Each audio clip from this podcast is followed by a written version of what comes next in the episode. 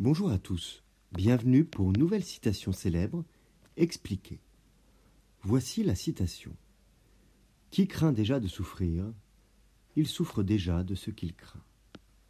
Elle est tirée des Essais de Montaigne en 1580. Le grand philosophe humaniste nous propose cette réflexion sous une forme de parallélisme logique, celle du chiasme.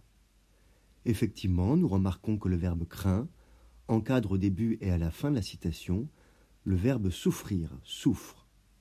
La logique et la simplicité de la forme participent à l'efficacité du propos, ainsi que l'emploi du présent de vérité générale, qui lui donne un aspect proverbial.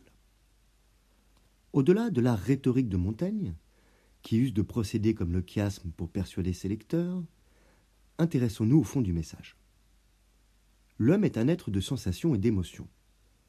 C'est aussi un être pensant, capable d'appréhender différentes situations imaginaires ou un futur non encore présent. Ici, Montaigne envisage la souffrance, la douleur. Elle peut être morale, psychologique ou encore physique. C'est évidemment une chose très désagréable. Alors l'envisager, c'est déjà un peu la ressentir. Imaginer souffrir, c'est déjà souffrir. Cela peut prendre la forme de l'angoisse, du stress.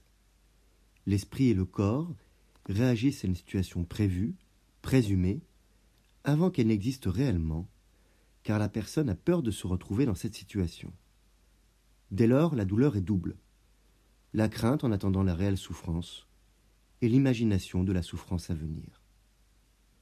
De plus, nous le savons très bien, cette peur de souffrir, consciente ou inconsciente, peut générer de véritables douleurs, appelées communément psychosomatiques, c'est-à-dire provoquées par l'esprit, qui finalement, par les signaux envoyés au corps, lui crée une souffrance. Ces raisons poussent Montaigne à nous mettre en garde et nous conseiller de ne pas souffrir avant que la souffrance existe. Effectivement, pourquoi rajouter de la pénibilité quand le mal ne s'est pas encore produit? Seulement, il n'est pas simple de contrôler ses appréhensions, ses angoisses, ses peurs. Douleur et peur font décidément un diabolique mélange. Qui craint déjà de souffrir, il souffre déjà de ce qu'il craint. Je vous remercie pour votre écoute.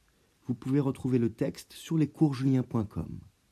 À bientôt pour une nouvelle citation expliquée. Au revoir.